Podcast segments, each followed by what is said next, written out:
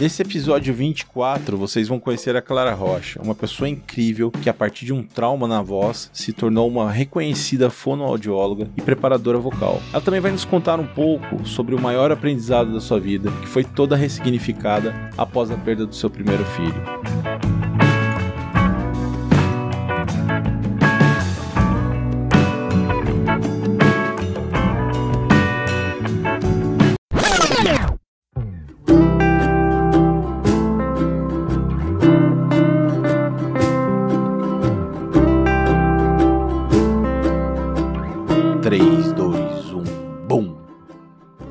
Rocha, seja bem-vinda ao Antiguru. Como é que tá, Clara?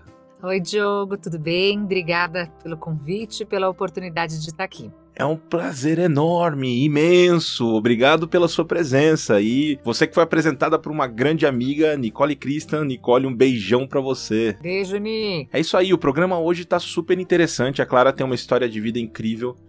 Clara que é locutora, tem especializações diversas na área de fonoaudiologia e vai contar um pouco da sua saga aqui no Antiguru. Clara, eu sempre falo, vamos começar do começo. Vambora. Posso começar a falar de mim assim? Vamos que vamos. Então tá bom. Bom, eu sou a Clara, né? Meu nome é Clara Rocha. Eu sou gaúcha, mas moro de Porto Alegre, mas moro em São Paulo desde menos de um ano de idade. Então sou quase uma, uma paulistana aí, né? Mas com uma família espalhada no Brasil. Então eu sou filha de gaúcho e de pernambucano. Então tenho metade da, da minha raiz no Nordeste, metade no Sul. E, e sou muito grata a isso, porque eu acho que isso traz pra gente bastante influência, é, bastante influências positivas, assim, né, de, de lugares diferentes do, do nosso país. É, eu fiz fonoaudiologia, sou formada em fono e fiz especialização em voz. E aí trabalho atualmente como fonoaudióloga, assim, preparadora vocal, de comunicação, né? É, e também na área de, de locução, dublagem, narração, é, como, como uma atriz de voz, né? Então, hoje essa, esse é meu esse é meu trabalho. Esse lance de voiceover e ser atriz de voz é muito legal. Eu tenho um amigo francês que iniciou nessa carreira faz ele fazia teatro e de repente apareceu uma oportunidade para trabalhar com voiceover. E ele tá amando, cara. Como é que é isso na sua história? Como é que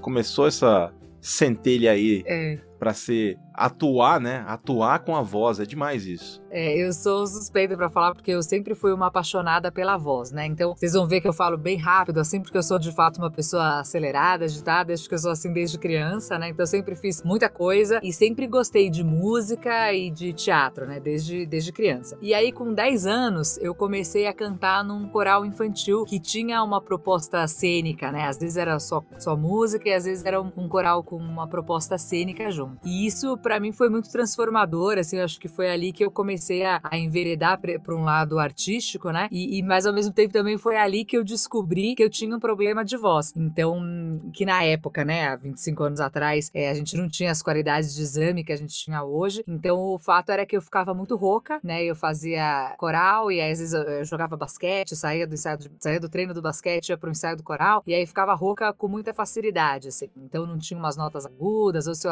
apresentasse sábado e domingo, aí na segunda minha voz já tava rouquinha, muito cansada. E aí comecei a, né, a minha saga aí pelos otorrinos e cada um dizia uma coisa, assim, olha, você tem que operar, olha, você tem um cisto, olha, você tem um nódulo. E, e isso me atormentou aí durante um tempo, então eu fiz bastante tempo de fono como paciente, né? E aí depois é, acho que eu fui pegando gosto pela coisa e como era uma época onde a especialidade, né, o especialista em voz era bem menos divulgado do que é hoje, então acho que isso até me encaminhou assim, ah não, eu, eu vou, quero aprender tudo sobre voz para cuidar da minha voz, sabe? Meio, sei lá, casa de ferreiro, espeto de pau, e meio Freud explica. Então, então vou lá, vou lá estudar voz. E eu entendo muito hoje que essa questão pessoal, né, com, com a minha voz, por ter uma disfonia, um problema de voz quando eu era criança, me aumentou a, a paixão pela voz e me fez ir para fonoaudiologia. Então, até brinco assim que, que eu não sou, que eu não me considero mais uma fonoaudióloga, que eu me considero uma vocologista, porque eu fui fazer fonoaudiologia por causa de voz, né? E eu acho que isso tem um ônus e um bônus. Então, hoje, felizmente, né, eu trabalho só na área de voz, segui isso como especialização, como carreira, mas ao mesmo tempo tem um lado ruim, né, como recém-formada de você só curtir uma área, né, na faculdade você é obrigada a se formar como profissional aí um pouco mais generalista tal, e, e eu sempre, tudo que eu fiz, assim, de TCC, iniciação científica,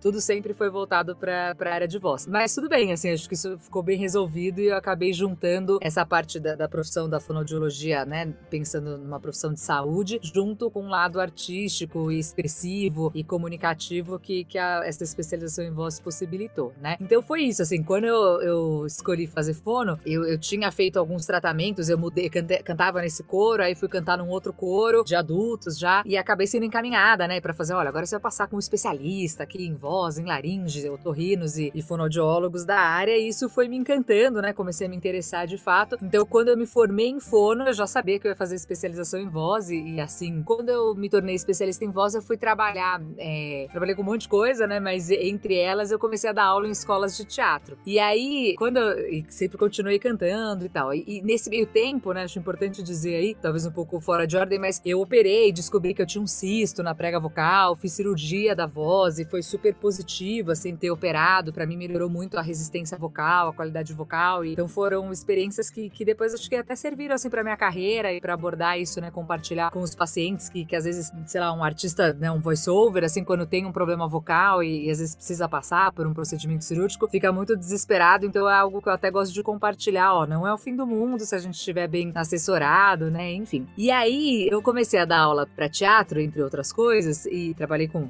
com gente que atendia em telemarketing, fazendo programas de, de saúde vocal e tal, mas comecei a dar aula de teatro. E aí eu fiquei meio frustrada porque eu fazia lá ah, a voz bem articulada, a voz projetada, né? Todo mundo quer ter uma boa dicção e uma voz projetada dentro do teatro. E aí eu comecei a entender que só a parte é, técnica, né, da, da voz não, não, não dava conta, né, do recado. Eu falava, não adianta ter uma voz bonita, ter uma voz. É, a gente precisa trabalhar o lado expressivo, assim. E aí tinha algumas colegas dentro da fonoaudiologia que já tinham um trabalho bem voltado para expressividade, mas aí eu quis mergulhar de vez nisso e acho que sempre, né, sempre cantei em coro cênico e tal, e tinha essa, né, esse mosquito aí do, do teatro, da arte, e falei assim, meu, eu quero estudar teatro para valer. E qual que era o teu tipo de voz? Você é uma soprano? Ah, ó, não, não sou uma soprano, eu sou uma mestre-soprano como classificação vocal, mas acho até legal você falar, Diogo, hoje em dia isso é um assunto bem polêmico, assim, né, a classificação vocal, porque a gente tem uma classificação que é muito comum em coral, até em coro amador e tal, que é um, o, o próprio regente que faz, que ele escuta a sua voz e fala assim: ah, olha, ela tem um brilho na região mais grave, então ela é contral. Ah, ela tem um agudo com mais facilidade, então ela é soprano. E isso não é o que a gente entende de fato como uma preparação vocal, mas isso tem que ser feito, porque quando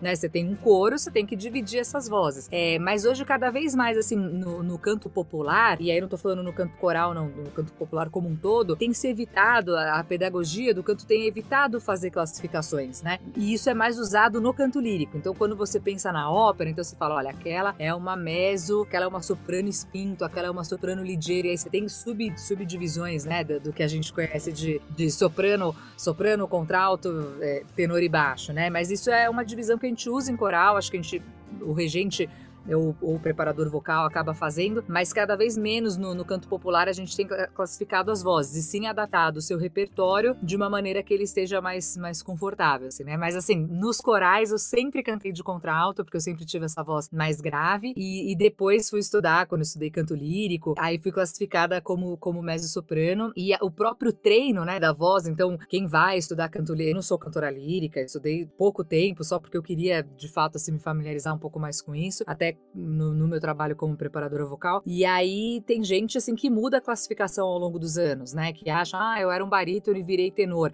Não, na verdade é que você treinou, você desenvolveu a sua voz e, e muitos professores de canto lírico demoram um tempo até, não é assim, ah, te ouvi se é tal naipe, né? É, demora um tempo para classificar sua voz por conta disso. Mas entendeu? o perfil ele acaba também, você falou que fez teatro, né? Você acaba que necessitando de saber como é o teu perfil para você poder se encaixar num papel, né? Sim, mas é muito diferente a gente entender a sua facilidade, tipo, conhecer a sua voz é muito diferente de dar uma classificação para ela, a não ser na ópera, porque aí os papéis eram escritos para determinadas vozes, entendeu? Então você vai pegar, sei lá, uma soprano ligeiro vai cantar a Rainha da Noite, uma, uma mezzo não vai cantar, entendeu? Não, não consegue, vai conseguir, né? Ou não vai ter o brilho da, da, da voz mesmo que chegue na nota. Uma contralto, aí é para a música é composta para determinada é, tessitura vocal, entendeu? É, e assim como numa sinfônica, você precisa ter os espaços ocupados, né? De um lado vão estar as vozes mais graves, talvez do outro lado as vozes mais agudas. Sim, sim. As vozes, as, as vozes médias e por aí vai. Sim, exatamente. Então, para coral faz total sentido, né? É, você agrupa pelo timbre, pelo brilho da voz, né? Assim, mas não significa que a pessoa é contralto, ela não tem uma nota aguda, né? Então, às vezes, o que acontece é isso. Tem um monte de gente que tem problema de voz. Ai, olha, eu sou fumante, ou minha voz é meio rouca. Põe, põe de contralto, que é mais grave. Aí,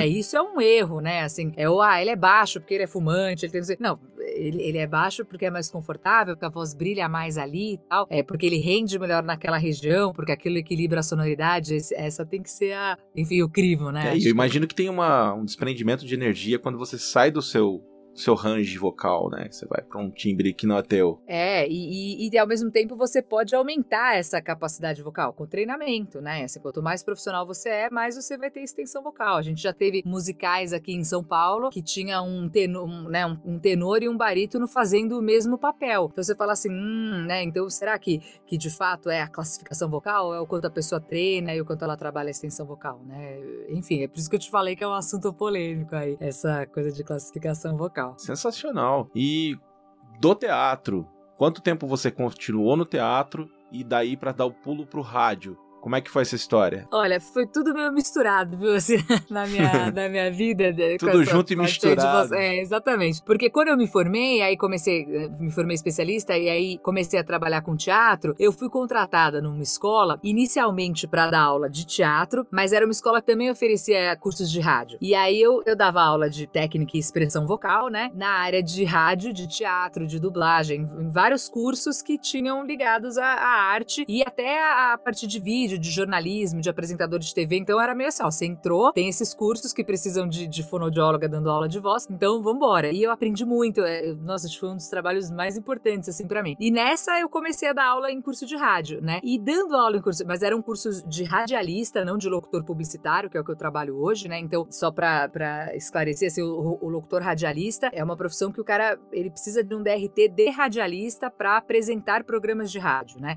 É, o meu DRT, por exemplo, é um DRT de atriz e eu trabalho como é, voice actress, né? Como, como, uma artista de voz. Você empresta a tua voz para Exato, né? tanto na, na, dublagem, na narração, é, mas mesmo numa locução, é a locução publicitária que a gente fala, que hoje é um mercado mais ocupado, inclusive, por atores, atores de voz, do que por radialistas em si, que estão focados no rádio. Mas eu dava aula nesses cursos de, de radialista, também nos cursos de locução publicitária, e aí meio que as coisas foram acontecendo naturalmente, né? Assim, ó, você é atriz, né? Eu já eu me formei em teatro, né? Então, ó, você é, aí fiz, tinha um grupo de teatro. Você é atriz, você é fono, você dá aula de voz, dá preparação vocal. É, você faz locução? Eu falei, faço. Vamos embora, vamos fazer. E aí, nesse, ah, você faz, faz uma aqui, faz outra ali. E aí a coisa foi, foi dando certo, eu fui pegando gosto. Eu amo locução, assim, acho uma coisa. É tudo, né? É isso. Eu sempre fui uma apaixonada pela voz. Então é engraçado que às vezes as pessoas me questionam assim, mas, mas, você faz um monte de coisas, tem um monte de profissão. Eu falo assim, não, na verdade, tudo que eu faço é ligado à voz, né? Então eu vou dublar é com a voz, é fazer locução é com a voz, narração é com a voz, e preparação vocal e a fonoaudiologia que eu exerço hoje,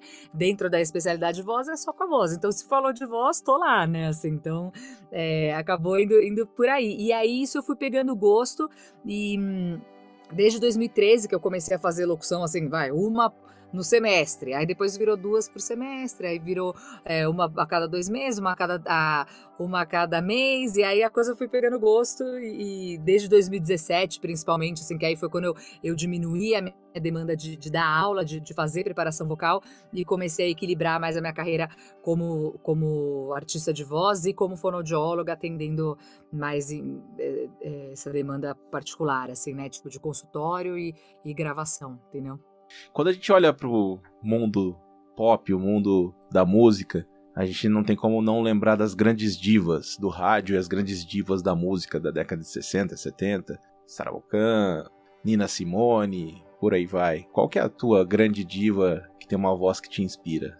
Nossa, pensando na época de rádio, assim, difícil de responder. Eu acho que eu não, não tenho essa resposta. Assim, é, eu tenho muitas vozes que eu acho que são. Referências? Inspira é, são inspiradoras, né? Eu acho que, por exemplo, uma voz maravilhosa. E aí não é uma, uma diva, né? Seria um diva, era a voz do Calbi, né? É, que você fala assim, nossa, a idade que ele chegou com a qualidade vocal que ele mantinha, né? Eu acho que a gente tem aí vozes do, do jazz que, que são vozes históricas aí, e eu acho que a beleza da voz artística é que muitas vezes até a voz alterada, né, aquela alterada que eu digo assim, ah, é uma voz que é muito nasal, ou é uma voz que é, é sei lá, tipo Louis Armstrong, né, então aquela voz que vai ter aquele drive e tal, e, e aquilo é bonito, porque aquilo dá identidade vocal, né, então não, não é para mim as vozes do, do, do rádio, elas não são referências no meu trabalho quando eu penso em cantar e tal, mas eu admiro porque eu acho que é isso, acho que marcou um momento e é, é isso, uma era, né? Quando, inclusive, é até legal tratar esse assunto. A gente fez, é, quando eu cantava no coral da Unifesp, cantei mais de 12 anos lá, a gente fez um musical que era a Era do Rádio. E a gente teve a. a por isso que pra mim é tão difícil escolher uma pessoa, assim, porque a gente cantou só canções é, da, da época da Rádio Nacional e a gente teve a possibilidade de se apresentar na Rádio Nacional, assim, né? Com, que com demais! comemorando que ambiente! 45, 45 anos da, da Rádio Nacional. Então foi. É, é muito legal. E aí os locutores lá falando. Então, essa história não é tanto o meu universo, é o que eu falei, né? Eu sou bem mais da, da locução publicitária, não sou radialista de, de formação, né? Sou, meu DRT é de atriz, mas é muito inspirador, assim, é muito bonito, né? Você vê a história da arte e o rádio transmitindo isso, assim, né? E todo mundo achando que o rádio ia acabar quando a TV chegou e não acabou coisa nenhuma. E hoje a gente tem os podcasts, mas o, o rádio tá aí, né? E se transforma, mas tá aí como um grande companheiro. Então, eu sou, sou fã, assim, dessa. Sou fã disso, assim, como, como um todo. Então... É, eu lembro da canção Video Killed the Radio Star, que foi uma música dos anos 80, assim, que falou muito quando chegou essa questão da MTV nos Estados Unidos, e daí o que ia acontecer com o rádio, mas tá aí. Tá aí. Tá e aí. o podcast é aí sendo uma extensão da rádio, né? Mais Exato. vivo do que nunca. Com certeza, com certeza. E além do rádio, que foi um, um passo que você deu e foi meio que tudo junto e misturado com o teatro, você também passou a fazer parte do Clube da Voz, né? É, isso foi, isso foi agora, viu? O Clube da Voz eu, eu ingressei é, esse ano né? Agora é novembro de. Do, do, processo foi em outubro, né? Processo final. E, e aí, esse é oficialmente do clube a partir de novembro de 2020. O que eu considero uma. Ah, um marco importante, né? Para um locutor publicitário, assim. Acho que o clube é você ter, ou pelo menos para mim, assim, que sou mais do que novata, né? Sou, acabei de entrar. É, eu acho que o clube é você consolidar. Acho que tem uma coisa importante, é, Diogo, que é assim: a gente ter um reconhecimento dos outros na carreira é muito legal. Então, você ter os seus amigos que acham você incrível, é a sua família que te apoia, eu acho que isso é importante. Mas quando você tem o reconhecimento dos pares, isso é muito importante, né? Para a sua autoestima profissional, para é, ah, o seu sucesso de carreira e tal. Então, para mim, isso do, do clube, e, e, entre outras coisas, por exemplo, da fonoaudiologia, né? Ah, os meus pacientes me acharem uma ótima fono, que bom, né? Porque eu me esforço para ser uma ótima fono para eles mesmo. Mas na hora que você tem esse reconhecimento de ser uma boa profissional, uma boa fonoaudióloga pelos seus pares, por outros especialistas em voz, ou por enfim, que é a equipe que eu costumo trabalhar, isso é muito legal. E acho que o clube é um pouco isso, é você estar tá num, numa associação, né? É, para quem não conhece, acho que vale a pena visitar lá o site, mas é uma associação de, de grandes locutores que for, aí sim, né, foram minha referência aí na, na, na publicidade, assim, de, de, nomes fortíssimos. Que aí é o que eu te falei, acho que eu tenho mais divas hoje, assim, divas e divos no clube da voz, assim, como locutor publicitário, pensando na minha carreira, né? Já que eu não sou uma, uma cantora de, de rádio, enfim. E, e aí essas pessoas que eram referências você fala assim, puxa, hoje eu faço parte dessa mesma associação, que para você fazer parte você precisa é, ter um certo reconhecimento de mercado tal, e tal, e tá ali do lado para aprender com essas pessoas, né? Então você tem ali nomes é, que fizeram a história da publicidade brasileira, né? Então essas pessoas são bem inspiradoras. Então para mim hoje tá no clube, acho que é falar assim, não, de fato, é, né, eu, eu, eu tô num caminho certo, aí pelo menos apontando num caminho certo dentro da, da locução publicitária, assim, né, como, como artista de voz. E Clara, eu imagino que dentro desse universo que você participa, que é o Clube da Voz hoje, que é uma coisa recente, existam provavelmente algumas unanimidades. Quem são as vozes que são mais reverenciadas dentro desse clube?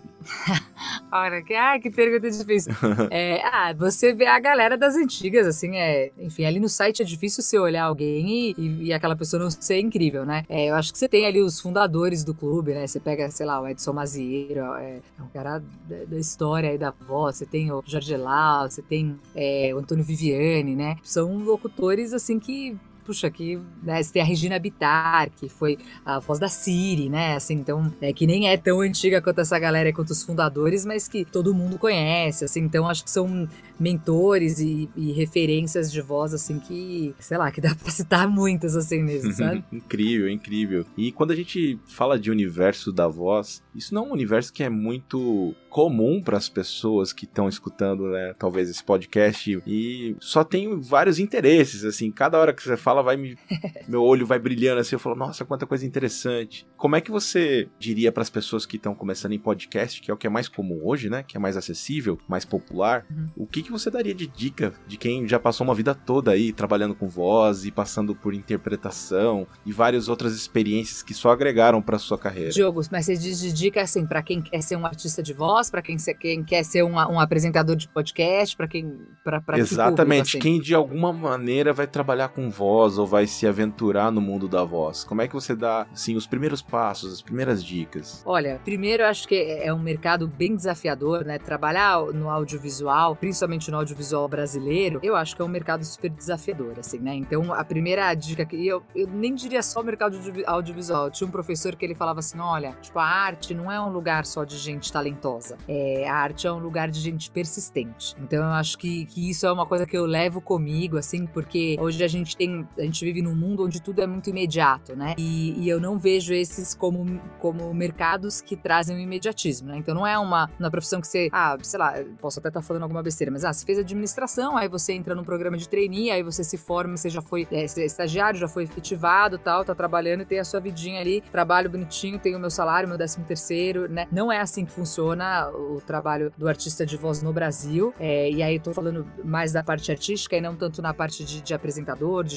jornalismo, do, do, rádio que a gente tá falando. Como eu te disse, não é meu universo, né? Mas é, são profissões, tipo, autônomas, né? Que você ah, pega uma campanha publicitária, faz uma voz de algum. tem algum contrato, depois esse contrato cai, depois, né, a, a dublagem tem mês que você tem um monte de trabalho, você tem um fixo, aí tem mês que não vem, aí é, é sazonal. Agora na pandemia a dublagem ficou dois meses aí é, parada, né? Então, é, mas eu acho que a gente tem que ser persistente, porque é uma coisa que eu brincava assim com os meus alunos de teatro, eu falo, ó, é, você não vai se formar e vai chegar o diretor da Globo e falar, olha, é, beleza, quer estrelar, estrelar a próxima minissérie da, da Globo, a próxima novela da, das oito, das nove?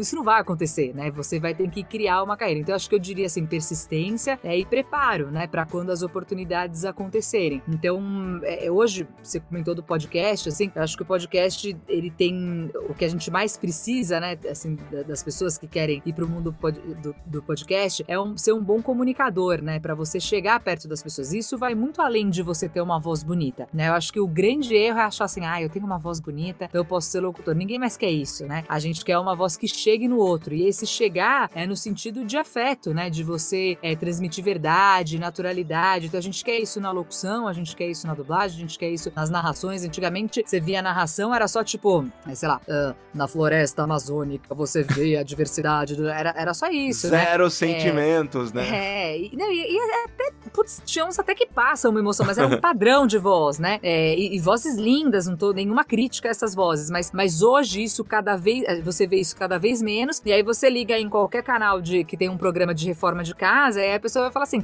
ah, você quer conferir como ficou a casa do fulano? Vamos ver o que ele vai achar. É, é alguém próximo de você, a gente, a gente quer isso, né? É, então as narrações, elas, elas mudaram, né? E ainda existe existe, acho que tem espaço para tudo, Eles sabe? estão em contato todo o tempo com a quarta parede, é. comunicando com a pessoa e você fala, cara, eu tô ali dentro. É, ele exatamente. tá me chamando para eu decidir com ele o que, que eu vou fazer. É, então, então eu acho que o podcast é um grande exemplo disso, né? Até quando você comentou aí das, das da rádio, né? Até quando você falou que eu falei, ah, eu não sei responder é, quem que é minha referência aí na rádio, porque a gente mudou o tipo de, né, o tipo de canto, as vozes que você tinha na rádio, com aquele com o vibrato, com aquela voz mais impostada, que depois, né, você tem a bossa nova, que é, que é aquela voz pequenininha, tal, voz de violão, né? Então, é, bem minimalista. É, né? não tem um juízo de valor do que é melhor do que é, do que é pior, mas tem as transformações. Então, antigamente o locutor de rádio, é, você tinha um padrão de voz, o cara falava, eu tenho voz de locutor, e que hoje você tem uns briefings falando, olha, a gente não quer voz de locutor, hein? E aí é, é chega a ser cômico, porque você fala assim, nossa, mas eu estudei para ser locutor, e aí o briefing que eu recebo é de uma publicidade é para eu não ter voz de locutor, porque as pessoas querem alguém próxima, né? Mais orgânico, mais natural, né? É, e o podcast acho que é o melhor exemplo disso, né? Então tem muita gente que veio da televisão e, e que tá penando, assim, pro, pros podcasts, porque a gente gente quer o quê? Alguém que esteja aqui, ó, como a gente tá agora batendo papo, que seja próximo, que, que seja alguém que, que comande, é, sei lá, domine determinado assunto e aí tem um podcast temático e tal. Então, é, que é diferente do,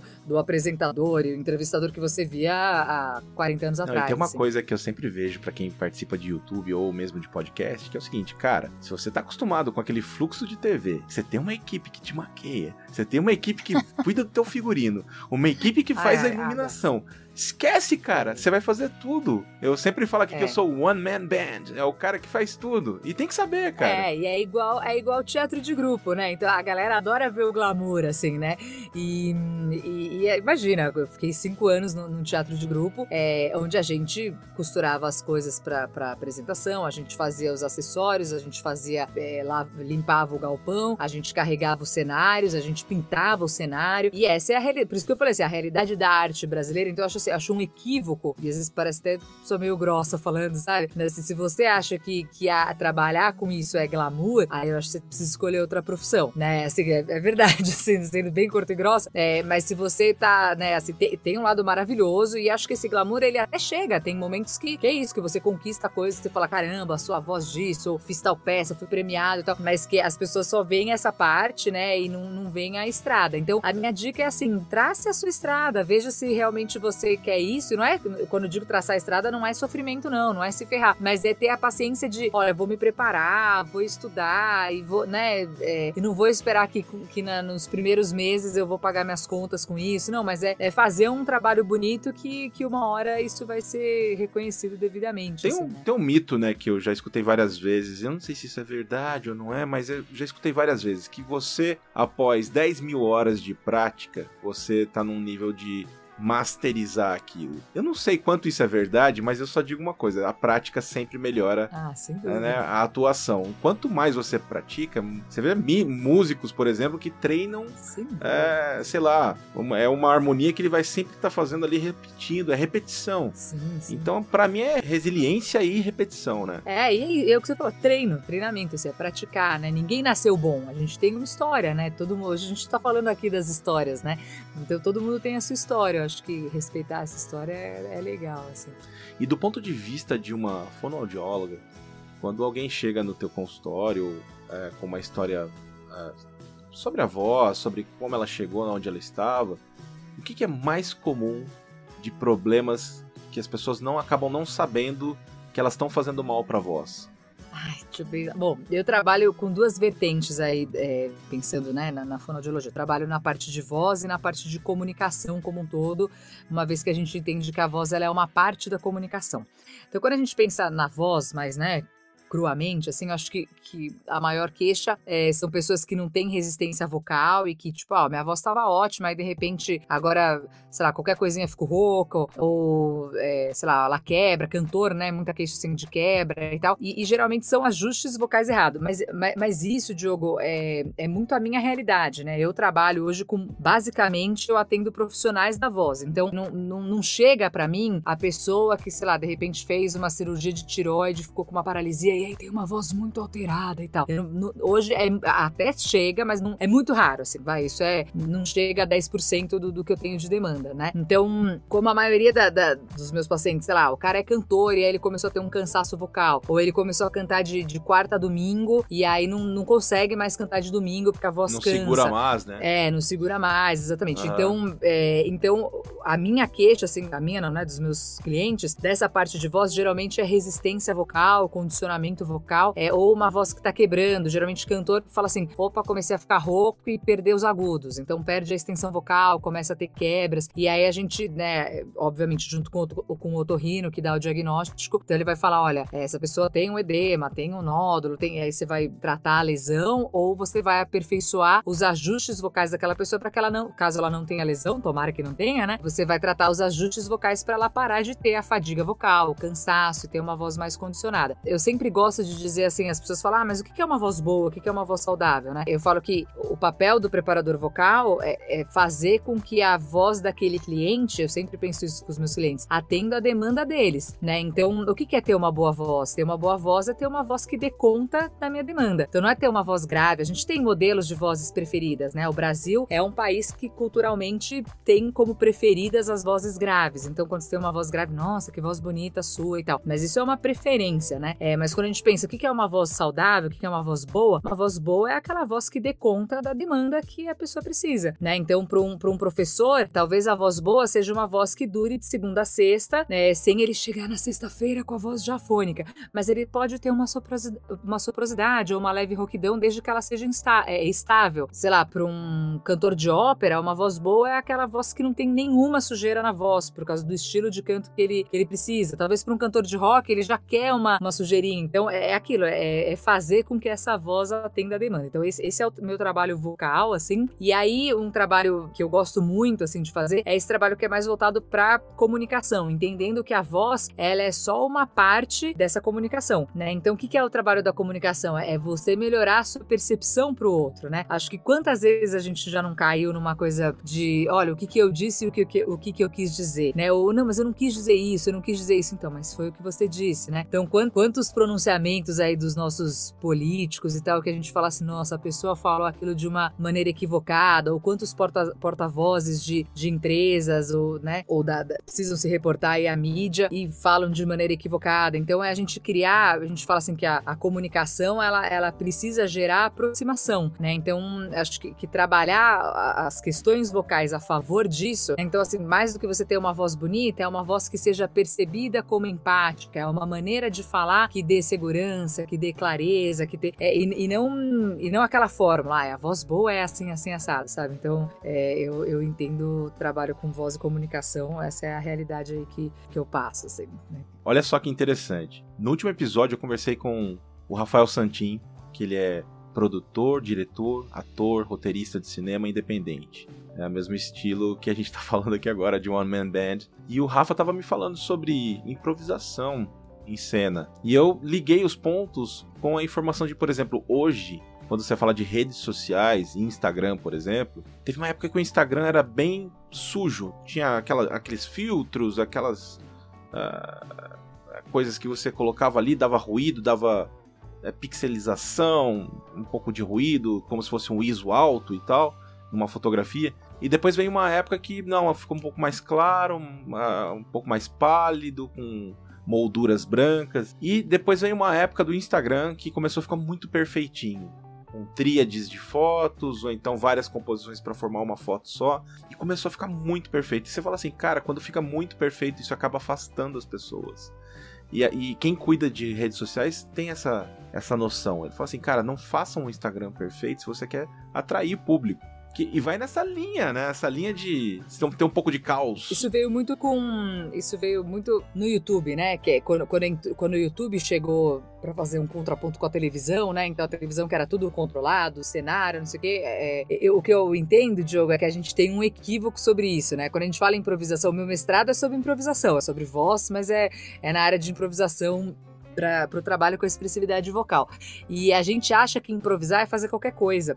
É, e aí, quando a gente vê um, um, YouTube que grava na casa dele, pega a câmera, ou o próprio Instagrammer, né, que pega a câmera e, e coloca assim, ah, eu tô me filmando, fazendo tipo um vídeo selfie, né?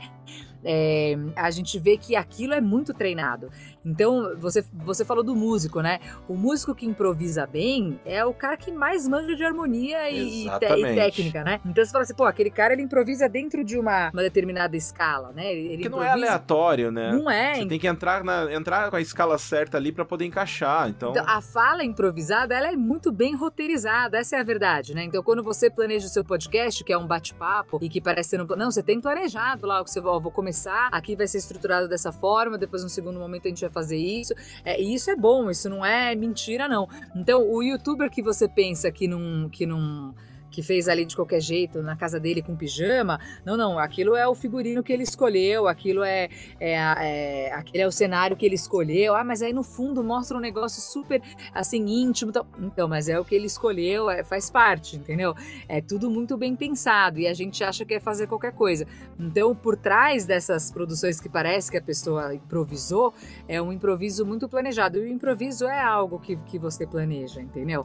É, você tá livre, mas você tá livre dentro, né? Acho que a música é o melhor exemplo disso. Você vai improvisar no piano, mas você tá na escala de Fá maior, né? Você tá, ou você tá no, dentro do ritmo jazz, e, e aí você tem que encaixar o compasso, você tem que você modulou, mas tem que encaixar aquela harmonia. Então, é, é, acho, que é, acho que é por aí, assim, né? Improvisar não é fazer qualquer coisa. Acho que esse é um, é um grande equívoco aí que a gente acaba trazendo.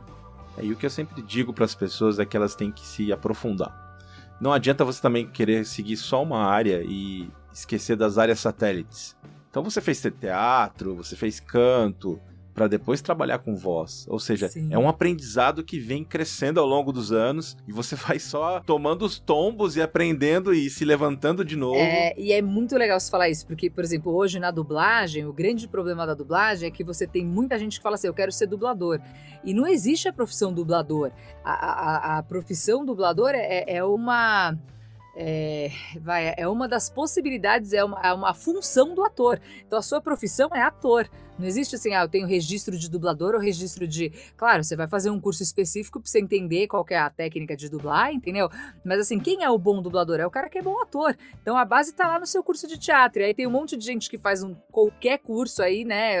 Só para dizer, eu tenho DRT de ator, e aí o cara vai querer dublar. Então, esse cara, a chance dele, né? Ou, ou como locutor também, mesma coisa. Então você fala assim, ah, o problema dos locutores não é ter uma voz bonita ou não. É, é saber interpretar bem uma locução, ou uma narração, ou uma dublagem, é, para aquilo chegar no público que quer chegar, entendeu? Então, isso na dublagem é.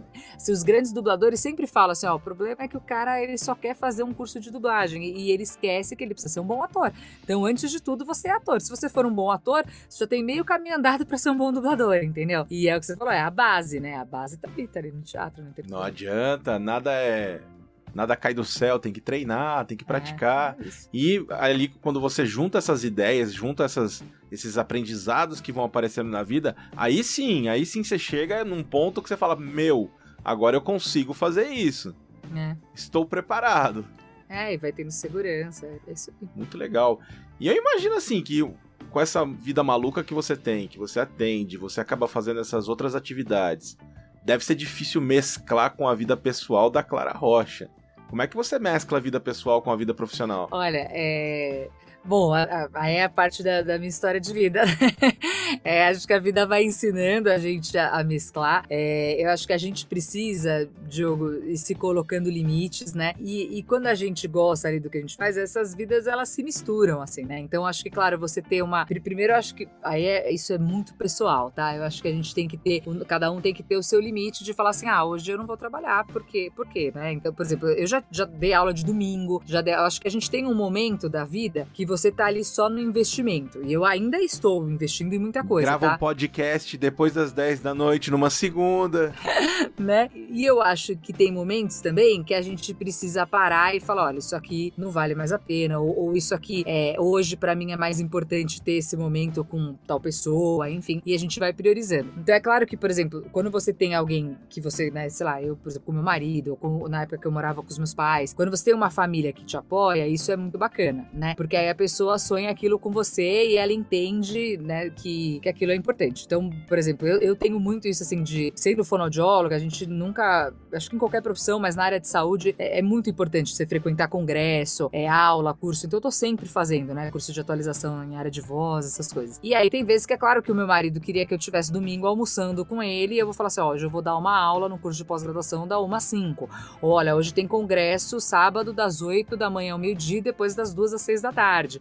É, então, isso acontece, né? Mas, mas isso também tem que ser uma exceção e não ser sempre, porque aí a gente também tem que ter os momentos onde você. É, eu acho que a maturidade ensina um pouco isso, assim, né? E, e, tal, e para mim, o que me ensinou isso foi os momentos que eu, é, que eu passei, de, né, as minhas dores, sei lá, pessoais, a, a, minha história de vida pessoal. Então, eu sempre fui, assim, uma pessoa, é, vai, workaholic. É, acho que hoje eu sou muito menos depois do, do, último ano, né? E não por causa da pandemia, mas por causa da minha vida pessoal mesmo. É, mas eu amo trabalhar, é, não pretendo. Eu, às vezes eu falo assim, eu falo, ai, ah, não, eu vou ficar só cuidando das crianças, você trabalha, ele dá risada, ele fala assim, Clara, duvido que você é, seja essa pessoa, você não consegue, né? Você gosta. E é verdade, eu amo trabalhar, eu amo fazer o que eu faço, mas eu também amo falar assim, não, hoje eu não vou, não vou trabalhar. Tipo, ah, você pode entregar a locução hoje? Não posso. Ou, ah, às vezes tem cliente, você pode me atender no sábado? Não posso, sabe? Então, às vezes, se precisar, eu só, pô, o cara vai ter um show, toca a voz, tem uma emergência vocal, beleza. Agora, é, isso é uma exceção e não uma regra. Então, eu falo assim, ó, sábado eu não vou trabalhar, né? Ou, ou ah, vou fazer um curso nesse sábado, mas mês que vem eu não vou porque eu vou viajar. Então acho que a gente tem que saber, né, e estabelecer esses limites, assim.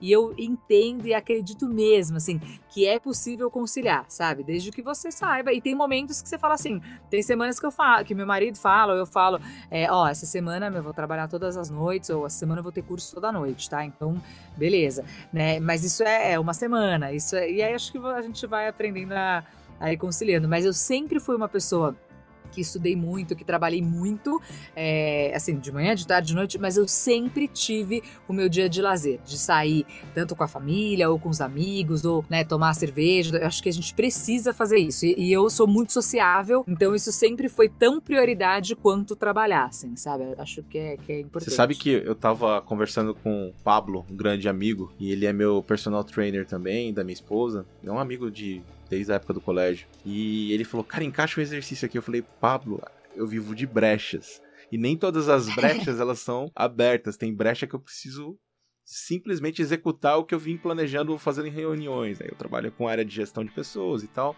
E daí ele deu risada. Eu falei assim, mas fica tranquilo que eu vou arrumar um encaixe aqui. Hoje, antes do podcast, eu fui é. pra academia, fiz os meus exercícios. Mas é, é como você falou, a vida é feita de escolhas. E a gente tem que balancear, porque a vida é como se fosse uma roda, né? E se você é. dividir fatias nessa rodinha, como se fosse uma pizza, você tem que ter pedaços balanceados, então você tem que ir ali. É, e, e é feita de fases também, né, Diogo? Então te, tem um momento que, que é isso, assim, tipo, quando eu comecei a dar aula, eu queria muito trabalhar com preparação vocal de ator, só que isso não pagava as minhas contas, então eu precisava ter um trabalho, né, fixo aí durante a semana, e aí me sobrava domingo, eu dava aula de domingo, na hora do jogo de futebol eu tava dando aula, né, e aí eu achava o ó aquilo, mas durante dois anos foi super importante, entendeu? Então, é, eu acho que a gente também também tem, tem momentos, e de, isso que eu te falei, assim, de final de semana principalmente, né? Eu, é, como, como na época que eu fazia parte de grupo de teatro, ué, final de semana era quando a gente apresentava ou quando viajava, sexta, sábado, domingo, então não tem nenhum problema de trabalhar de final de semana. Mas você tem o seu bônus e o seu ônus. Hoje, por exemplo, que eu, que eu tô casada, né, tô grávida, é, eu priorizo e falo assim, não, cara, final de semana eu vou tirar, não, não vou pegar nenhum compromisso, porque não dá. Agora, sei lá, semana passada teve um congresso super importante, uma atividade da programação expandida do Congresso. Acabou, eu tava lá presente, entendeu? Então acho que a gente vai equilibrando. A vida é isso, né? Acho que esse é o desafio da vida, você equilibrar, né? Somos todos aquelas como aquela chinesinha que equilibra os pratinhos, né, com as varetas. É isso aí. E a vida é desse jeito, você tem que cada hora dar foco para um, é. para que ninguém caia, para que nenhum, nenhum dos pratinhos caia no chão. É, e tem momentos que o profissional vai falar mais alto, tem momentos que é o pessoal, tem momentos que a sua família vai demandar mais, e aí acho que a gente vai aprendendo, né? A vida vai ensinando na marra. É isso aí, por isso que a gente é anti-guru. a gente somos pessoas comuns.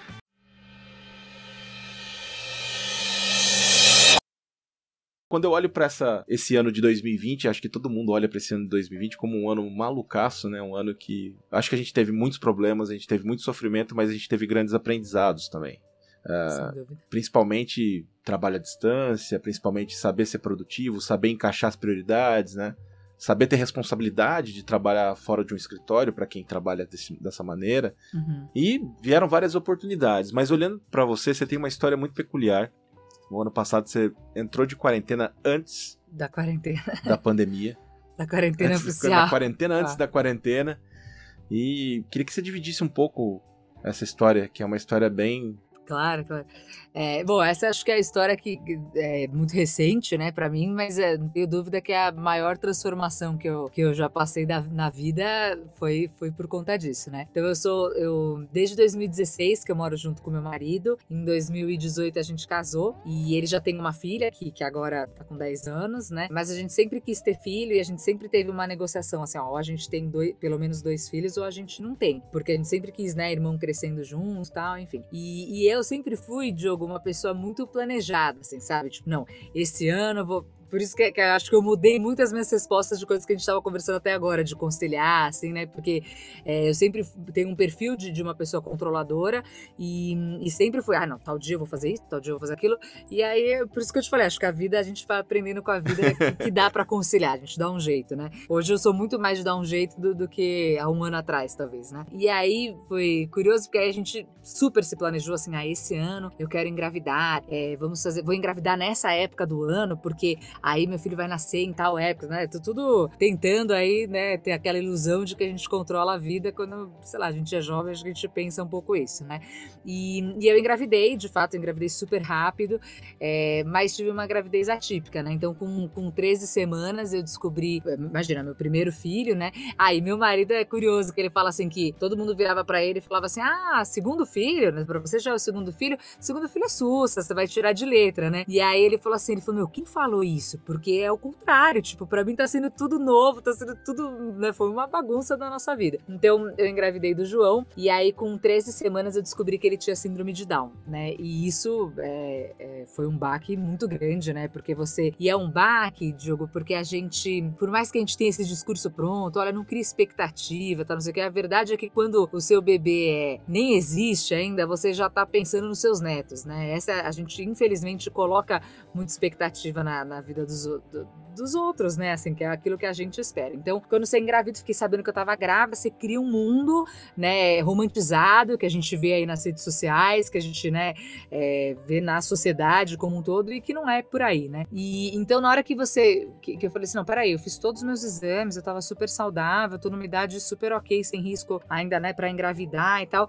E aí veio o diagnóstico, pá, seu, seu filho tem síndrome de Down. Então, acho que o primeiro baque foi aí, mas aí eu, modéstia à parte, acho que sou uma pessoa muito resolutiva, assim, muito engajada, que eu falo assim, ah, tá bom, então que, beleza, é, é isso, o que, que eu posso fazer, né? Então acho que eu passei uns dois dias, é, assim, sem chão, né? É, e acho que foi, foi rápido mesmo, porque aí depois eu falei assim, tá bom, então se Deus me confiou isso, então é porque é pra eu ter que fazer alguma coisa sobre isso. Então já fui me engajar, fui atrás de perfis no Instagram, de grupos de acolhimento, é, pra, né, conhecer outras mães que tinham uma história parecida com a minha, tá, não sei o quê. Então, é, eu tenho até uma, uma amiga que ela, ela fala que ela não se forma, porque acho que cada um tem um jeito de lidar com as adversidades, né? E eu, eu nunca vou esquecer, assim, no dia que eu, é, que eu tive a notícia da, da, da, da, síndrome de Down, eu avisei os meus amigos mais próximos, né? E essa minha amiga, que é super próxima, ela falou assim: Cara, eu nunca vi isso, porque é, você tava mal, chorando, mas a sua casa era uma festa, porque cada, cada pessoa, tinha umas 12 pessoas na minha casa, à noite, eu chorando, contando, né? Compartilhando o que eu tava vivendo, mas assim, um veio, trouxe macarrão, outro trouxe um vinho, outro trouxe não sei o quê. E ela falou assim: Gente, mas tá parecendo uma festa aqui, né? Vocês estão comemorando e a gente não tava comemorando, mas acho que cada um tem o seu jeito, né? Tem gente que gosta de se isolar. Eu não, quando eu, eu vivo um problema, eu gosto de ter as pessoas amadas por perto, assim, né? Então foi, foi bem especial, assim. Eu acho que isso que dá força pra gente, ah, pra gente encarar os problemas e, e lidar com isso e tal. E aí, então eu achava que esse era o meu problema, né? Aí depois, quando eu já tava com umas 20 e poucas semanas, eu descobri. É, para quem não sabe, metade da, da, das, dos bebês com síndrome de Down nascem com com uma cardiopatia associada. Então, meu maior medo era assim, não, mas ele não vai ter cardiopatia, não vai. Então, eu tava super descolada, já pensando na inclusão. Você é uma mãe que vou defender. Meus amigos falavam, a Clara vai ser aquela mãe que vai brigar na escola, que vai defender a inclusão. Eu falei assim, meu, vou, ué, se isso veio para mim, é isso mesmo que eu vou fazer. E, e aí eu descobri que tinha uma cardiopatia. E aí, e aí, isso muda muito a perspectiva, né? Porque uma coisa é você ter é, uma criança atípica, né? É, que, que já vai te, te demandar aí outras, uma atenção diferente. É, E outra coisa é você ter uma doença envolvida, né? A síndrome de Down não é uma doença, ela é uma condição, mas cardiopatia é uma doença. E aí eu fiquei sabendo que meu bebê, enquanto bebê, ia ter que fazer é, duas cirurgias, né, no coração. Então não é qualquer cirurgia, né? É uma cirurgia de abrir Haja coração, né? É, Porque... pois é. E aí isso perdeu meu chão, assim, e eu falava assim, mas por quê? Tipo, né? Porque aí você sente aquela coisa e fala, mas por que comigo, tal, não sei o quê. E aí descobri isso. E aí logo depois, então quando você tem uma síndrome, é, eu até eu falava pro meu marido depois, né, quando tudo foi acontecendo, eu falei assim, nossa, eu queria que o nosso filho só tivesse síndrome de Down, porque aí beleza, a gente ia atrás de todos os cuidados, né, é, de estímulos que, que seria interessante para ele e tava tudo certo, né? Mas infelizmente a coisa veio junto. Então, junto com a gente descobriu a cardiopatia, aí, aí é o que eu acho que eu realmente é, fiquei mal, assim, é, porque aí eu vi que, né, que a coisa era mais embaixo. E aí, depois da, da cardiopatia, ainda ele teve uma restrição de crescimento, que também é tudo em decorrência da síndrome, que pode vir com isso ou não. Então, eu comecei a ter um risco super grande de parto prematuro, né, com um bebê que não tava do tamanho que deveria estar, tá, né, pra, porque até para você encarar uma cirurgia e tal, quanto maior, né, o bebê nasce grandinho, nascer gordinho e tal, isso, isso é bom, né? E, e o João nasceu com 36 semanas, vai fazer um ano agora, quinta-feira, ele faria, completaria um ano, né? Ele nasceu com 36 semanas e 1,8 kg, né? Então era a coisa mais linda do mundo, mas era um pituquinho, assim, né? Ele tinha o tamanho de 31 semanas, né? É um bebê pequeno que a gente fala de, de restrição. Então isso já mudou minha vida de uma maneira muito grande, porque quando eu entrei nesse risco de parto prematuro, é, o último mês, assim, eu, eu tava num repouso absoluto, né? Tipo, é, em casa, que, e eu era uma pessoa, meu, mega ativa, que trabalhava de manhã, de tarde, de noite, saía de um lugar, ia dar treinamento em outro, voltava, dava aula em outro, gravava em outro, era, né, uma vida assim, e aí o médico falou assim, não, você vai ficar em casa. E, e aí eu, ah, né, achava que nunca seria possível, então eu já pensava na babá que eu ia ter, achando que eu ia controlar tudo, né, e, e enfim, a vida mostra pra gente que não é assim. E aí ele nasceu, e ele ficou três meses e dez dias na UTI, e inicialmente ele nasceu, nasceu bem, né, apesar de ter o problema no coração, ele nasceu bem, mas ele hum, ia precisar dessas duas cirurgias e ele precisava chegar pelo menos em 3 quilos, né, pra, pra, pra poder operar, né? Ele tinha 1.800. Uhum. E aí, com 20 dias, ele teve uma complicação que não teve nada a ver com, quer dizer, até pode ter, é, pode ter a ver com o coração, mas que não era no coração, que foi uma, hum, um problema muito grave é, no intestino, né? E aí, de emergência, foi no Natal do ano passado, ele teve fazer uma cirurgia no intestino. E aí, no fim, olha como é a vida, né? Ele fez quatro cirurgias de intestino e nenhuma no coração, né? E aí as pessoas, então, desde, desde o Natal, mais ou menos, as pessoas falam assim: olha, tá, é, as próximas 72 horas são de, é, decisivas para o seu filho. Olha, sei lá, ele não, talvez ele não passe dessa semana, talvez ele não sei. Então, eu fiquei de, de, de dezembro até dia 7 de março, que foi o dia que ele faleceu, com, dormindo com o celular do lado. É, sabendo que ele podia é, falecer qualquer dia, assim, né? Então, uma coisa em janeiro, depois do dia 8 de janeiro, a coisa se complicou bastante. E ao mesmo tempo você tem uma esperança de que, olha, talvez, talvez não, talvez ele possa sair dessa, ia sair com, com né, com comprometimentos importantes, mas, pô, existe uma possibilidade? Existe. Essa foi, possibilidade foi se tornando cada vez mais remota, né? E aí é impressionante que mesmo nesses três meses e dez dias, é, a sua vida continua, né? Então, então eu continuava chegando em casa, passava o dia inteiro no hospital, e às vezes chegava em casa à noite e gravava alguma locução. É, às vezes eu atendia dois pacientes e depois ia pro hospital, né? E aí, é, e aí é engraçado, né? Porque tem gente que fala assim: não, você tá certíssima, você tem que trabalhar, porque senão você vai ficar louca. Aí tem gente que também te julga e fala: não, você, como que você consegue atender dois pacientes e seu filho tá no hospital? E eu acho que não tem muito essa resposta, né, Diogo? Assim, cada um vai fazendo aquilo que acha que dá para ir fazendo. Então, é, tinha momentos que, que eu falava assim: ai, que bom que eu tô indo até o consultório, e tinha momentos que eu falava assim: não, não quero atender porque eu quero estar lá para ele. E isso é, é muito legítimo, assim, né? É uma sensação. E são momentos especiais, né? Eu me recordo. Claro, de exceção, né? O exemplo, por exemplo, quando minha filha nasceu, eu morava no Rio de Janeiro e eu trabalhei no dia. Minha esposa ia ser internada às seis da tarde, eu trabalhei até às quatro. E numa, e numa loucura que eu não sei porquê. Eu passei no cabeleireiro, fui cortar o cabelo. Eles estavam me esperando pra ir pro hospital pra ser é. internado. Então, esses são momentos que a gente sai fora da caixinha e meio assim que, né? É, não, e assim, quem é a gente na fila do pão para julgar o outro, né? Assim, acho que isso a gente também aprende, assim, né? Então, enfim, o fato foi que, obviamente, né, pra eu que trabalhava, às vezes eu atendia nove pacientes seguidos, assim, então é claro que eu comecei a atender dois pacientes, né, depois de um mês, porque aí eu falei, bom, eu vou ficar doida nesse hospital, é. porque eu não tinha nenhum plano de sair. Então eu, eu comecei a, a, dividir, assim, algumas coisas e, e é isso. E, e, aí a locução foi muito importante, porque era, conseguia fazer isso quando eu chegava em casa, né?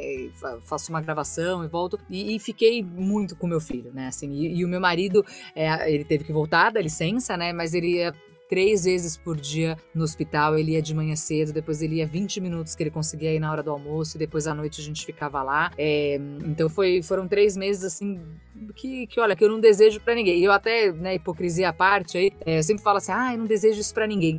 E, e, tem um monte de gente que, infelizmente, eu não, não, tenho essa evolução espiritual, não, que eu desejo mal mesmo, que eu falo assim, ah, essa pessoa não presta, né, quero que se dane. Mas isso eu não desejo pro meu pior inimigo, sabe, é. É, Diogo? Pra, pra, ninguém mesmo, assim, tipo, acho que é, você vê o seu filho morrendo e você não poder fazer nada, acho que é uma das piores dores que, é, que você pode ter, assim, né? Então isso eu realmente não desejo, assim, para ninguém. Mas, ao mesmo tempo, é, eu e meu marido, a gente conversa muito sobre isso, assim, a gente, a gente tem as lembranças mais difíceis, né, de três meses e dez dias no hospital, e ao mesmo tempo as lembranças mais bonitas, porque ali era a casa do João, né, então foi lá que a gente, tipo, cantava para ele, foi lá que a gente cuidou dele, foi lá que ele mamou, foi lá que que todos os momentos bons que a gente teve com ele também foram lá, né? Então a gente também não tem só essa lembrança de, de terror, não. A gente viveu muita coisa é, muito bonita dentro da UTI. Você conhece pais que estão passando ali histórias como a sua, histórias piores que a sua, e, e isso é, é muito ah, é muito sensível, né? Assim, é, é, então a gente sai de lá muito transformado. Eu, eu sempre brinco assim, falar,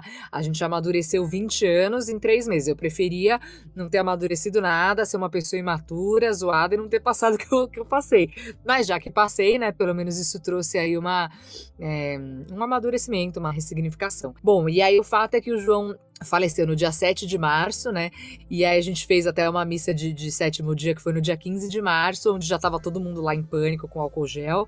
É, acho que a última aglomeração, de fato, que eu vi foi no velório dele, que foi dia 8 de março, e ainda não tava, né, tão as pessoas estão surtadas com a, com a, pandemia e tinha muita, muita gente. Foi assim. logo no começo, foi logo no foi, começo. Foi, foi, a gente emendou. Então a gente teve uma semana de luto em casa e na semana seguinte, né, é, entrou os decretos é, fechando as escolas, fechando tudo e tal. Então, pra gente, e é, é, é difícil até falar isso porque as pessoas podem até pensar que é uma insensibilidade, mas o fato que para mim e pro meu marido, a quarentena é, foi fichinha perto do que a gente passou três meses antes, não três meses dúvidas. e meio antes com, com o nosso filho. Então não é tirando tirando a importância, né, do que foi isso enquanto um acontecimento mundial, enfim, então não tô de maneira nenhuma subestimando a, o Covid, né?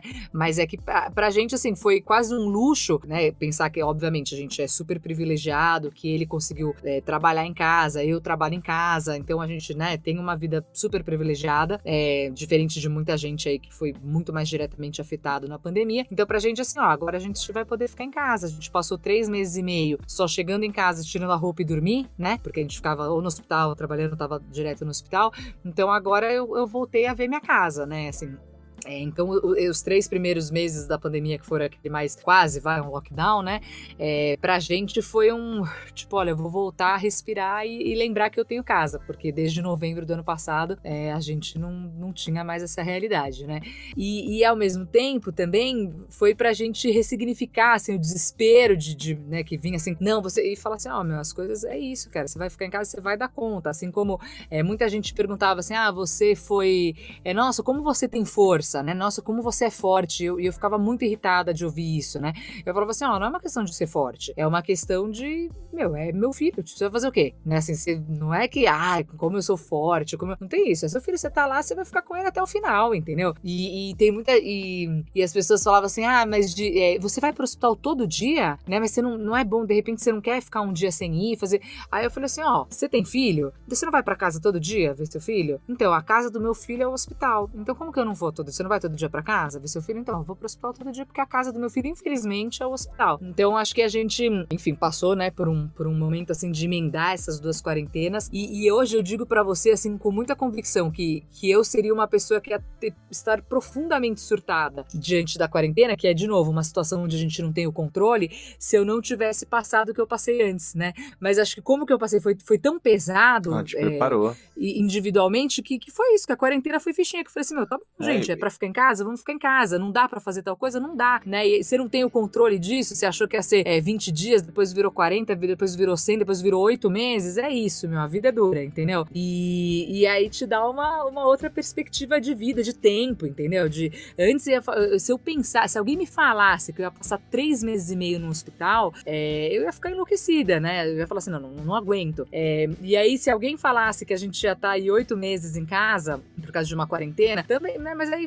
a gente, a gente é adaptável, né? E as pessoas estão se adaptando aí nesse novo normal, sei lá, o que a gente tá é, chamando aí. Então, isso acho que foi um grande, um grande aprendizado. Assim, é, numa né? escala muito menor, mas muito menor mesmo, proporcionalmente falando, quando minha filha nasceu, ela teve um problema de infecção e ela teve que. Não pôde. Na verdade, chegou em casa e teve que voltar para o hospital, para UTI. Sim. Ficou mais ou menos 15 dias na UTI e já é um pânico, né? É um, foi um pânico geral. A gente fazia como você, ia pro hospital e a gente tava vivendo no hospital esses dias. É claro. Por essas duas semanas, foram semanas assim que a gente sabia que tinha horário para entrar, horário para sair. Tinha comoção com as outras famílias que estavam ali com filhos há muito mais tempo, com prematuros que iam ter que ficar três meses ali. Sim, eu tenho colegas que ficaram nove meses. E eu tenho um grande amigo, o JR Batalha, o José Roberto Batalha, ele fez um episódio aqui também e ele tem um filho que tá, tem uma condição especial, uma doença degenerativa.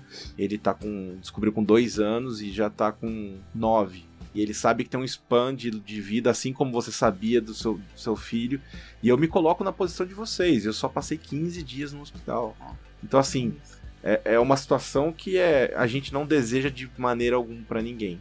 Ainda mais quando é filho, né, cara? Que é, claro, é, é. Qualquer cortezinho na minha filha eu sinto na minha pele. É, não, e se você pudesse, você trocava de lugar, né? Mas você não pode, na né? Hora, a gente não na pode, hora, é, na hora. com certeza. Bom, e, e, eu acho que isso, né, assim, trouxe uma, uma ressignificação da vida mesmo, assim, né? De, de, do que a gente viveu, assim, porque aí você. Sabe aquele. A gente tem muito, muita frase pronta, né? De falar assim: olha, é, não, o que importa na vida não é o dinheiro, o que importa são as pessoas e tal. E aí você viver isso na prática, de falar assim: olha, se eu pudesse, a gente tava aqui falando de carreira e tal, se eu pudesse, eu entregava a minha carreira inteira e morava embaixo da ponte para ter meu filho saudável. Só que isso não é uma barganha, né? A gente depois trabalhou, a gente começou um processo de terapia especializada em luto na semana seguinte, assim que, que o João faleceu, e a gente conversou muito sobre isso, assim, dessa barganha, porque eu e meu marido a gente falava isso, a gente, se eu pudesse entregava tudo, apartamento, carro, carreira, salário, tudo, tudo, tudo que a gente tivesse a gente dava e falava assim, meu, dá o João de volta. Mas isso não, não é, não funciona assim, né? Não funciona assim.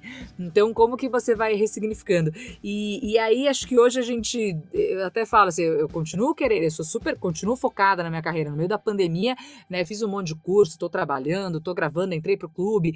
É, então, nunca deixei isso assim completamente de lado, né? Mas é como você é, redimensiona as coisas, né? E o valor das coisas. Então, assim, hoje, quando alguém me fala, é, quando alguém me fala assim, olha, tô com, tô com problema de dinheiro, né? É, e, e, porra, eu acho que isso, ainda mais a gente pensando num ano como, né, como esse, assim, de pandemia, eu não tô tirando o valor disso, né? Mas aí você fala assim, olha, é, o seu problema, ele tem solução né? É, e isso é muito bom, assim, você pode estar sem perspectiva, ser um ano difícil e tal, mas o seu problema tem solução. E a gente só entende, eu falo isso com meu marido muito, a gente é muito parceiro. É, eu até falo assim, que bom que eu passei tudo isso com ele, assim, porque o Thiago é uma pessoa muito especial e. Hum, e eu falo assim para ele, eu falo, é, hoje a gente pode, acho que depois você passa por uma dessa, né? Assim, ou você morre velhinho junto, ou você separa, entendeu? E a gente escolheu essa primeira opção, assim, né? É, e aí a gente fala assim, olha, a gente pode passar, sei lá, você tem, estamos é, sem dinheiro. É, mas a gente vê que isso não é o mais importante, é, porque a gente viveu uma outra coisa que a gente podia ter todo o dinheiro do mundo e que não ia resolver, né? Então sempre eu penso assim, ó, mas esse problema ele tem solução? Ah, ele é temporário, ele vai passar, tá? Então ele vai passar, né? Então a urgência que eu tinha, eu sempre fui uma pessoa muito ansiosa, tal.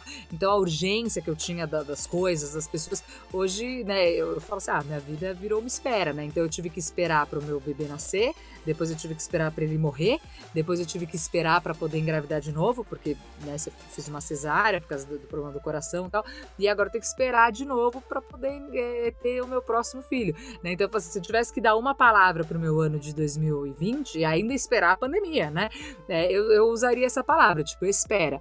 Mas ao mesmo tempo é, é, é, de um crescimento muito grande, assim, de você de fato entender o valor das coisas, né? E a gente fala assim: olha, hoje a gente pode até ter o que a gente tem, mas a gente pode, é, que, que, é o que eu te falei, acho que a gente é muito privilegiado, trabalha, tem as nossas coisas, mas a gente consegue olhar para o que a gente tem e falar assim: isso não é o mais importante, né? E aí olhar, acho que tem uma coisa que é, a gente aprende, assim, pela religião, isso, sabe? Ah, as coisas materiais, não sei o quê. Mas aí na hora que você vive um perrengue desse, assim, você, você vê isso na prática. Você fala assim: olha, isso não, não é o mais importante. E você, e você só vai entender que não é. Eu tenho um amigo que outro dia eu tava falando de dívida e tal, e eu falei para ele assim: você só vai entender que dinheiro não é mais importante quando você tiver dinheiro. Porque aí você vai ver que você vai ter o negócio e não vai resolver nada, né? Então, e eu não né, tô longe de ser uma pessoa, ó, oh, é, tô cheia da grana, não, mas, mas é nesse lugar, sabe? Você falar assim: ó, não adianta, mesmo se eu entregasse meu apartamento lá, não conseguiria trazer a vida das pessoas. E isso te dá uma transformação tão grande, né, Diego, que é, que, que é aquilo que você falou, ó, como você concilia a vida pessoal.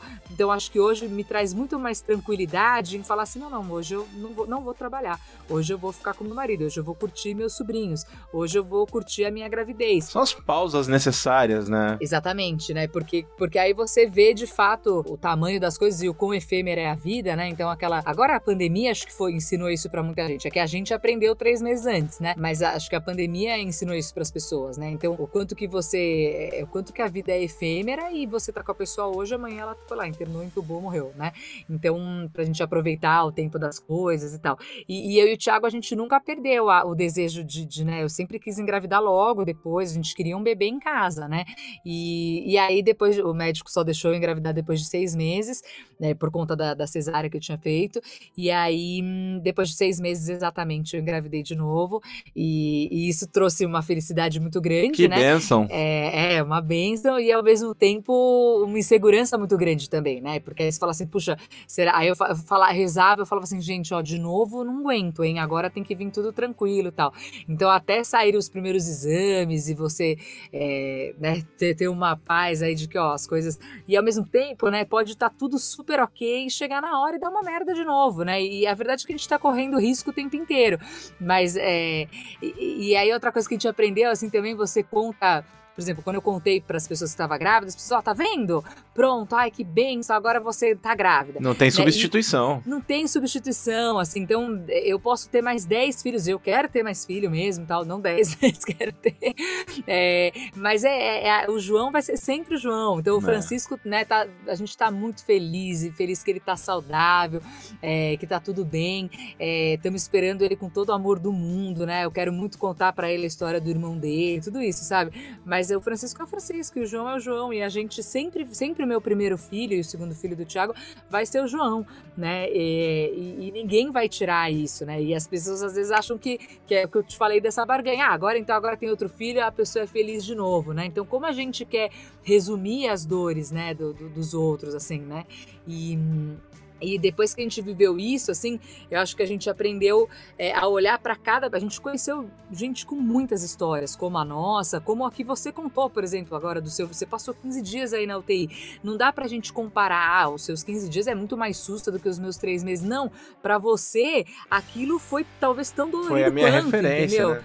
É, sua, e aquilo também te transformou, né? Então, assim, acho que os pais que ficavam lá naquela UTI cinco dias e os pais que ficavam nove meses, e eu vi os dois casos, é, cada um teve aí a sua transformação. Então a gente tem as nossas histórias e, e que trazem é, profundas transformações pra gente, né?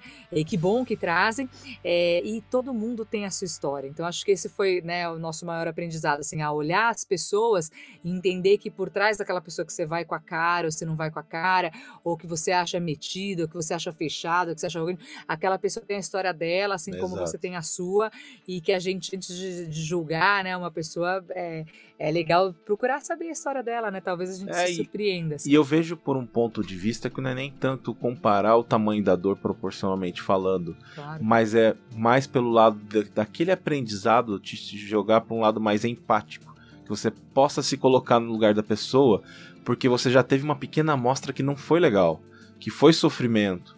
Então, o, o sofrimento quando ele é prolongado, ele por mais que você seja resiliente, cara, eu conheço as pessoas que têm um sofrimento prolongado e não é legal, cara. E também olhar para trás e falar um sofrimento que foi curto, Cara, sofrimento é sofrimento. É sofrimento, exato. É, uma vez eu estava conversando com um amigo meu, porque sabe que a gente chegou num momento que, que as pessoas tinham vergonha de contar alguma coisa arrumador pra gente, né? É, então, assim, mesmo, como a gente compartilhou a nossa história, né? A gente não escondeu de ninguém. É, então, é, te, acho que teve duas coisas, né? Quando você mostra a sua fragilidade, as pessoas, elas também se sentem à vontade. Então, o que eu recebi de mensagem do Instagram, de gente que eu não tinha nenhuma intimidade, que me conhecia pouco, e falando assim, olha, eu já eu perdi um bebê na barriga, olha, é, eu aprendi tal coisa, olha, lá na UTI aconteceu isso, assim, compartilhando histórias comigo, assim, deu, meu, deu ler e começar a chorar, assim, de soluçar, sabe? Obrigada por você ter contado isso, porque eu vivi não sei o quê, ou meu filho tem tal coisa e eu não conto para ninguém, né? Então, o quanto que que as pessoas eh, escondem as suas. É, porque é isso, a gente vive numa vida feliz de, de Instagram, né? E Facebook. Hermeticamente é, fechada, né? Você exato. mostra só o rótulo. É, e aí na hora que você compartilha uma dor, e eu acho que essa, né, assim, essa situação mesmo com o filho é algo que é muito, é, é, é muito forte, né? É, as pessoas começam a compartilhar as dores com você. E isso é muito, muito emocionante mesmo, assim, porque é, de fato eu falei assim: caraca, que bom que eu proporcionei para alguém, e eu não tô querendo ser heroína, nada disso não, mas assim, que bom que, que você você possibilitou que uma pessoa troque e abra com você, assim, até para você saber assim, olha, não sou só eu que tô me ferrando nessa vida, porque tem um momento quando você passa muita bosta que você acha isso, cara, porra, mas é tudo comigo. Então eu, eu tive esse momento, falava assim, pô, mas é Down, é cardiopatia, é restrição de crescimento, é problema no intestino, é quatro cirurgias, e aí, né? Dá para dar uma folga? E aí você começa a ver que é isso, que todo mundo tem sua história, todo mundo tem sua dor. Então, primeiro foi esse momento que eu acho que, é, que é, para mim é muito feliz, assim, nesse sentido de, de falar, olha, que bom que as pessoas, a gente precisa compartilhar a nossa fragilidade, né? Todo mundo tem as suas fragilidades e a gente vive num mundo onde a gente não compartilha. E hoje, até se você olhar pela comunicação, né, nos modelos de liderança, até um líder empresarial, quando ele compartilha que ele tem uma dificuldade, ele engaja o time, né? Ele fala assim, vamos lá, vamos junto, né? Ninguém tem que ser o, o pica das galáxias, assim, entendeu? Então você tem que, é, a gente tem que compartilhar das dores. Então eu acho que isso aproxima as pessoas, isso é, isso é muito legal. Mas ao mesmo tempo tem um outro lado de que as pessoas, quando você passa uma coisa que é, que é muito pesada, né, é, aos olhos do outro, as pessoas, tudo que elas te contam de problema, elas falam assim, não, olha, elas têm vergonha de te contar. Então, elas, então eu tenho um amigo que ele falava assim para mim, é, não, tô arrasado, levei um pé na bunda, tá, não sei o quê. E aí ele falou assim, eu sei, eu sei que assim, que você passou nem se compara com isso. aí eu falei assim, não, meu querido, é, o sua dor é sua dor. te dói tanto quanto, porque, porque há um tempo atrás, e eu falo isso com meu marido, assim, tipo, eu falava assim, olha, há um tempo atrás eu achava que a minha maior dor era eu, enquanto profissional da voz, ter feito uma cirurgia e não saber se eu ia continuar podendo cantar e fazer locução. E hoje, isso é uma coisa que eu nem lembro mais que isso aconteceu, entendeu? É, lembrei aqui, ó, contando a minha história de, de vida, de carreira, entendeu? Mas assim, isso virou insignificante. Há, há, um te há pouco tempo atrás, eu achava que o meu último relacionamento, sei lá, é, o penúltimo, aquele relacionamento mais longo que você teve, que eu quase casei, levei um pé na bunda, tal, eu achava que aquilo tinha sido o maior sofrimento da minha vida. Hoje eu olho e falo assim, gente, olha, mal, mal sabia eu, tipo, era feliz e não sabia. Entende? Então, assim, mas, mas, isso é no sentido de. Quando alguém me conta, assim, então eu tive uma amiga que falou assim: ah, é, sei lá, minha inseminação não deu certo, tava arrasada. Ah, não, mas, não, mas assim, é, o que você passou é muito mais difícil. Eu falei, não, gata, tipo, não é mais difícil, é tão difícil quanto. Hoje a sua dor é, é essa. Hoje a dor do fulano é, é que ele perdeu um bebê na barriga. A do ciclano é que ele levou um pé na bunda. A do Beltrano é que não deu certo tal coisa. A, sua, a outra é que ele não foi contratado no trabalho. Então, é, é a gente precisa entender as dores dos outros e respeitar a nossa, sabe? Hoje é isso, hoje eu levei um pé na bunda, então essa é a maior dor na minha vida. Tá bom, assume isso pra você, né? E talvez seja mesmo. E tomara que você só tenha essa dor, né? Que não tenha a dor de, de perder um filho, entendeu? Então as pessoas se começaram a, a se constranger de, de contar os seus problemas, né? E, e, eu acho que o caminho não é esse, é o que você falou, que é do ser empático, assim, né? Então é, isso, um isso é o mais bonito né? de tudo isso, é melhorar a empatia entre as pessoas. Acho né? que a gente cresce como ser humano, do ponto de vista de entender as outras pessoas, do ponto de vista de ser empático mesmo, se colocar no lugar. É. Tem uma é. questão de evolução natural aí, porque você acaba que é, compartilhando a sua história e ao mesmo tempo que você se apoia com os amigos e com as pessoas que vão chegando na sua vida e vão aparecendo, você vai se é. apoiando cada vez mais. Eu vou, vou é, só fazer um relato aqui, por exemplo. É, cada episódio tem uma revelação nova, um amigo que traz uma história nova. Uh, por exemplo, o nosso amigo o Mário. O Mário ele tem problema visual, então assim, eu já me relacionei com ele direto porque meu pai tem problema visual. Meu pai tem cegueira. Uhum. Você falou de, da síndrome de Down do João. Eu tenho um irmão com síndrome de Down. Então, assim, de certa maneira, as pessoas elas vão se conectando, cara.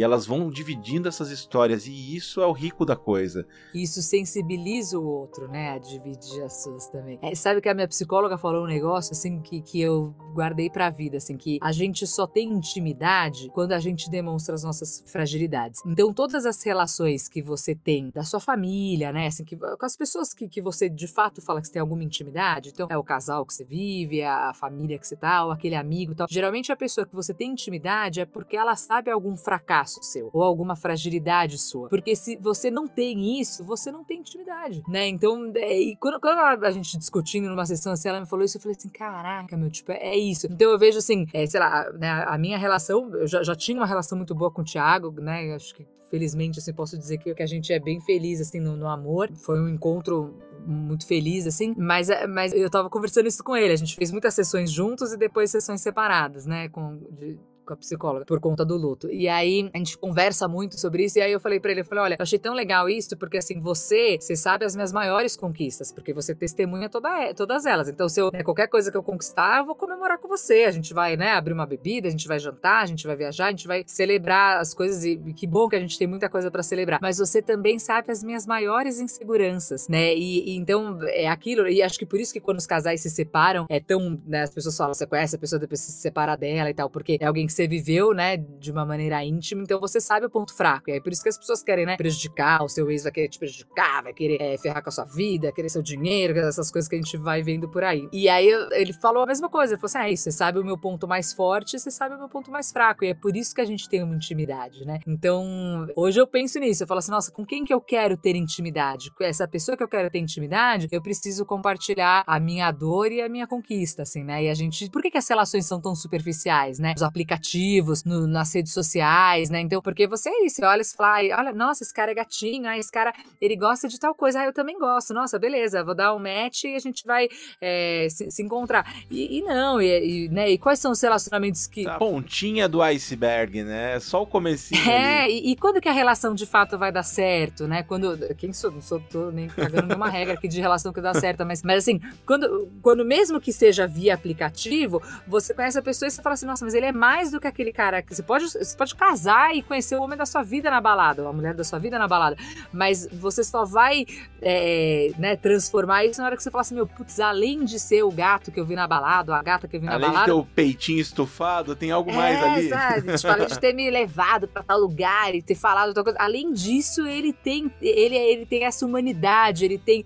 essa fragilidade, e é isso que, que faz a gente ser íntimo, né? Então, hoje eu carrego muito isso, assim, dessa, desse compartilhar olhassem as fragilidades para a gente ter intimidade com as pessoas. Porque eu acho que a gente vive num mundo onde, onde a gente precisa disso, sabe? Precisa de, de relações menos superficiais, assim, né?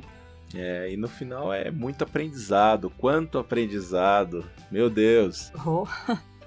É e a gente vai chegando aqui na reta final.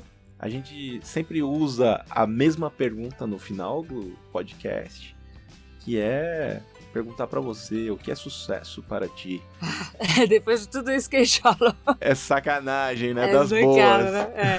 Olha, Diogo, essa pergunta, se ela fosse feita há um ano e meio atrás, assim, né? Eu acho que teria uma resposta muito diferente. Eu, eu vou responder ela contando um mini caos, assim, tá? É, eu dei recentemente uma aula para uma turma de alunos de fonoaudiologia e, e nem imaginava, fui para falar de carreira, né? Pra falar sobre trabalhar com voz, sobre a especialidade e tal. Fui convidada para falar sobre isso. E aí no final a professora falou assim: olha, o que, você diria para os alunos que são apaixonados da área de voz? O que, você falaria para eles, né? Então a gente discutiu muita coisa de, de, da trajetória de carreira. E aí eu acho que tem a ver com, com sucesso, né? Então qual é a receita do sucesso, né? e aí eu falei: olha, eu acho que a, a, receita do sucesso é assim: a gente, é a gente estudar, é a gente é, ir atrás daquilo que a gente gosta, sabe? Então, tipo, pô, você tem aquela, aquele sonho, eu quero, ah, eu quero ser locutora, eu quero ser preparador vocal, eu quero fazer, sei lá, o que você quiser ser, você ir atrás disso, né? Eu acho que, que essa é uma receita assim do, do sucesso e tal. Mas eu acho que para mim, quando eu penso de vida, né, e aí eu contei essa, essa história, né, meu marido, quando a gente ia casar e fizeram aquelas coisas de despedida de solteiro, assim, ah, qual que é o maior sonho da Clara, né? É, e aí ele tinha que acertar, eu tinha que acertar a resposta que ele deu tal. Ele respondeu, assim, porque eu era tão, né, assim, sempre fui tão determinada profissionalmente, e aí ele respondeu assim, o sonho da Clara é ser uma grande profissional. E aí eu olhei e falei assim, gente, mas que burro. Claro que não, né? É, e aí ele começou a rir depois a gente falando. Assim, aí eu falei pra ele, como que você respondeu isso? Né? Aí ele falou assim, ah, amor, porque você ama o que você faz, você, você adora seu trabalho, e no sentido de admiração mesmo, né? Assim, que a gente tem um pelo outro profissionalmente. E aí eu falei assim, lógico que não, meu maior sonho é, é viver um grande amor, meu maior sonho é. E parece piegas a gente falar isso hoje, né? Eu falei, meu maior sonho é ter uma família com você, a gente, isso é ser feliz.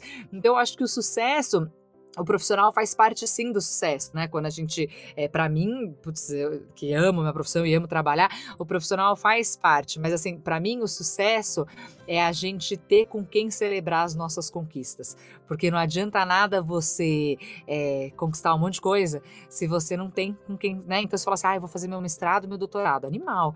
É, com quem você vai comemorar ele? Né? Assim, então, é com seu filho, é com seu marido, é com seus amigos. Não tô falando que tem que ser casar, não, né? Tem é, é isso, ó, tem uma boa turma de amigos para isso. Ah, eu consigo, fui promovido. Com quem você vai comemorar isso? Né? Eu entrei pro Clube da Voz. Com quem você vai comemorar isso? Então, é, eu acho que para mim o, o que é sucesso é você ter as pessoas amadas do seu lado para você poder compartilhar as conquistas que você batalhou para para conquistar. Assim. Acho que essa é a resposta. Sensacional. Eu não tenho como não fazer esse comentário, ainda que seja bem superficial, mas nesse, nesse final de semana minha filha abriu uma, um pacote de Cheetos e falou: vamos compartilhar, é o Cheetos da família. e ela sempre comia sozinha. Mas foi, um, foi uma descoberta para ela que ela viu todo mundo é feliz isso. comendo aquilo. Então, assim, a vida isso tá é aí. Sucesso. Isso é sucesso, cara. Isso é sucesso. Muito bom, sensacional. Não tem como também escapar de uma perguntinha que é bem tradicional do podcast. Claro. Que é uma referência cultural. O que, que você traz pra gente aqui para que isso, de certa maneira, incentive ou estimule essa juventude que tá aí e tá aprendendo assim como a gente também não deixou de aprender e vai aprender até o nosso leite de morte. Bom, para mim meus amigos zoam que eu gosto de música de velho, né? E não música de, de gente da minha idade. Então, para mim, como referência é, cultural de, de, de, de, música, assim, é, eu penso muito em Betânia, em Chico, é, em Cartola, em né, os nossos clássicos aí da, da música popular brasileira. Bons. Porque, é, pois é, é, Milton Nascimento, enfim. Então, é, para mim, esses caras me, me, formaram musicalmente, né? Assim.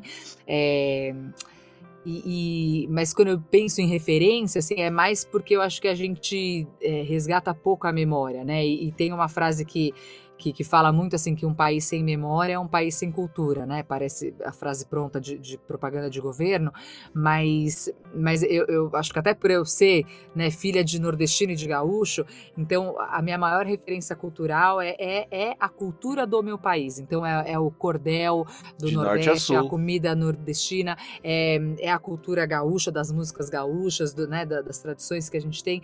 E eu acho que essa é a beleza, assim, da gente valorizar o. Então eu nem, nem, nem diria assim, eu tenho né, meus cantores e compositores preferidos, mas assim, quando eu penso em, em referência cultural, é a gente saber a, a, nossa história. Aí, principalmente, né, pensando em, em arte, pensando.